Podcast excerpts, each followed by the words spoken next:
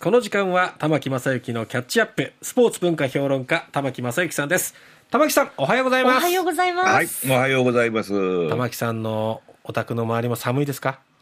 寒い、寒い。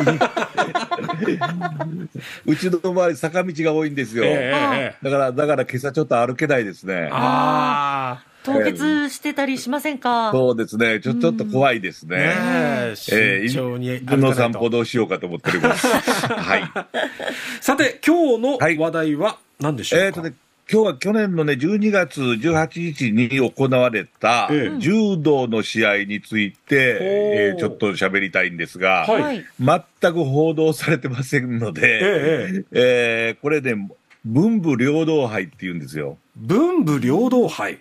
ほはい。これはあの、山下康弘さん、JOC の会長で、ええ。全10連の会長でもある方ですけれども、はい。山下康弘さんの肝入りで4年前に始まって、え今回第4回大会だったんですけれども、ええ3回ともコロナでダメになっちゃったんですよね。あ それで、だから初めての試合だったっていうことになるんですけれども、ここんなものがあるって私知らなかったんですが、柔道家の、溝口紀子さん、あええ。の、バルセロナの銀メダリストですね、この方に教えてもらって、えー、そんなのあるの？って、文武両道杯ってどうなってんの？っていうと、あ、うん。何か東大の柔道部にいた、えー、み三木松さんですか、三本松さんっていう方、ええ。この方は東大にさえ入らなければオリンピックにも出られるというぐらい強かった人らしいですけれども、受験の方、勉強の方を選んじゃったんですね。で、この人が選考員になったりして、うん文武両道の高等学校を選んで団体戦をやりましょうと、いうはあ。ことになったんです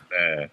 ですから、あの、柔道が強いだけでは出られないんですね。なるほど。えーですから、あの、お男子でですね、えっと、男子で29校かな？出たのが、はい。兵庫、兵庫県の灘高校、お東京の日比谷高校、お鹿児島のラサール高お校、わそれから福岡県の筑紫ヶ丘高校、あ千葉高校とか、まあ、そういう、まあ、聞いただけでも、あ受験校だなとあ。、そうですね。進学校だなというような学校が並んでるんですね。えそれからあの女子でも新潟高校とか浜松西高校、これ浜松西高校というのは溝口紀子さんの出身校ですえ。ね。えーそれから盛岡第一高校とか柴田高校ですね。えへーが並んでるんです。で、実はですね、あの、えー柔道を始めた加納寺五郎っていう方、はい。こえーこの方、あの、兵庫県で、灘の出身で、ええー日本酒の樽元の家だったんですえ。あね。あ。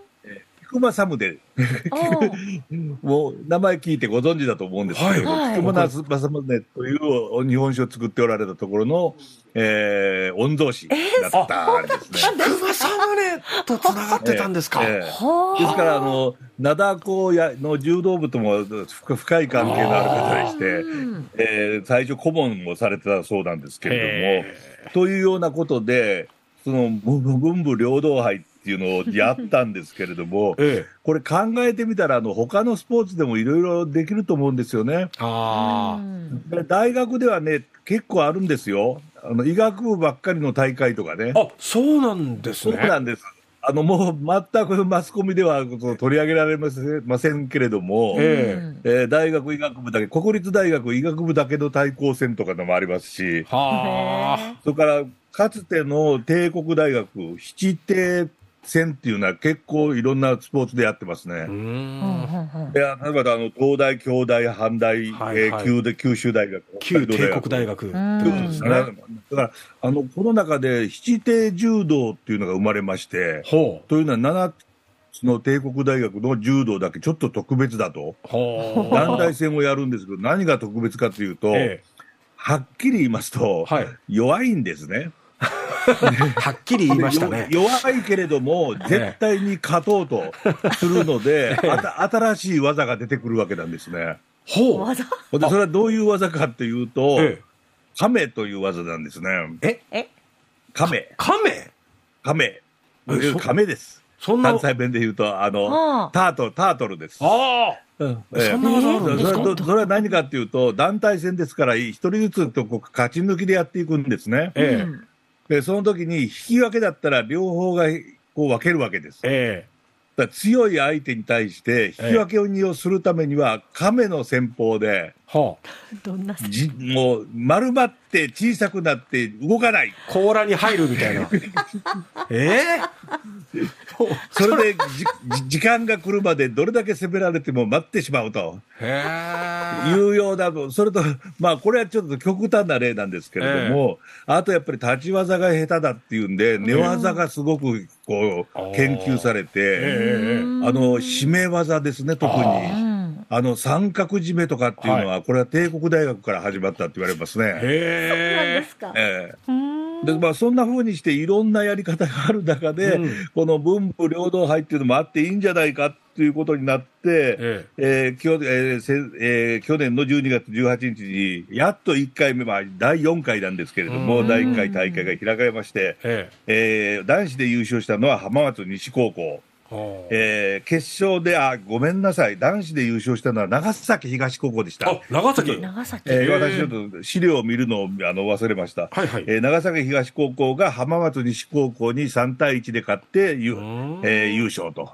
まあ、1回目の優勝を飾ったということですね。ええー女子の場合は盛岡第一高校が新潟県の柴田高校に勝ったといううん結果が残ってるんですが、ええ。まあ、はっきり言いまして、勝ち負け、それほど結果はあんまり大したことないですね。うんみんなが集まってやることが重要だったというような大会だと思うんですね。ええ。ですから、こういう大会っていうのは、いろんな形でやっていいと思うんですよね。うん。それはもう地域で一緒になってもいいし、えそれから同じような、似たような学校だけが集まってやるとかっていうので、えいろんな何をね、高校で一番強い日本一を選ぶ必要が果たしてあるのかなっていうところも出てくるんですよねえ。。ああ、なるほどね。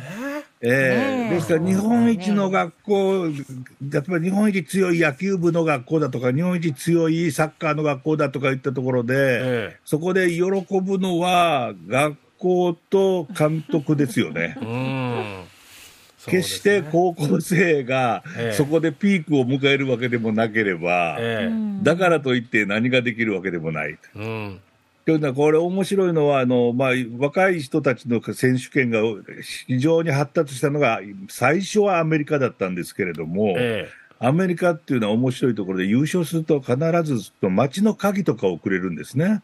え。大きな優勝した記念に。はいで、そのリトルリーグなんかで優勝したチームのキャプテンがですね、えこう自分でこうじ自伝を書いてるんですけれども、はい。この鍵で開いた扉は一つもなかったって書いてるんですけどね。まあ小さい時に優勝して鍵をもらったからといって、ええ。何が始まるわけでもないんですよね。うん。だったら他のやり方を考えた方がいいんじゃないかっていうので、こういうかの文武両道杯とかそういうのが出て出てくると思うんですけれどもね。ねまあそこでちょっと話最後に違うことを言いますけれども、日本代表サッカーチーム、えなぜ青色だかご存知ですか？ユニフォーム。え？え。へ確かに、あの、サムライブルーって言いますもんね。サムライブルー。ええ。え、なぜ青なんでしょうか？日の丸は赤ですよね。そうですよね。んええ赤を使ったのは3年間だけあったらしいんですけれどもね、え1930年に極東選手権というところで優勝したのをきっかけに青色になったらしいんですけれどえ。も、ほなぜかというと青色というのはスクールカラーになっているところは東京大学なんですね。う。はあ。で東大の選手が多かったらしいんです。はあ。それから、それから。青色になったという説があるあそうなんなるほど。諸説あるわけですね。諸説あるらしいんですけれども、それも一つで。ですからまあ、スポーツやってる人も、これ、うんあの、もう先ほど言いました溝口紀子さんもね、東京大学の大学院出て、大学の教授までされている方ですし、うん柔道からあの、えー朝比奈さんは、えー医学部入りましたよねね。独協大学の。だからまあ、これからは文武両道っていうものも自然に考えた方がいいんじゃないかと思いますね。そうですねうん。はい。わかりました。玉木さん、ありがとうございました。はいはい、どうも失礼しました。キャッチアップ水曜日はスポーツ文化評論家玉木正之さんでした。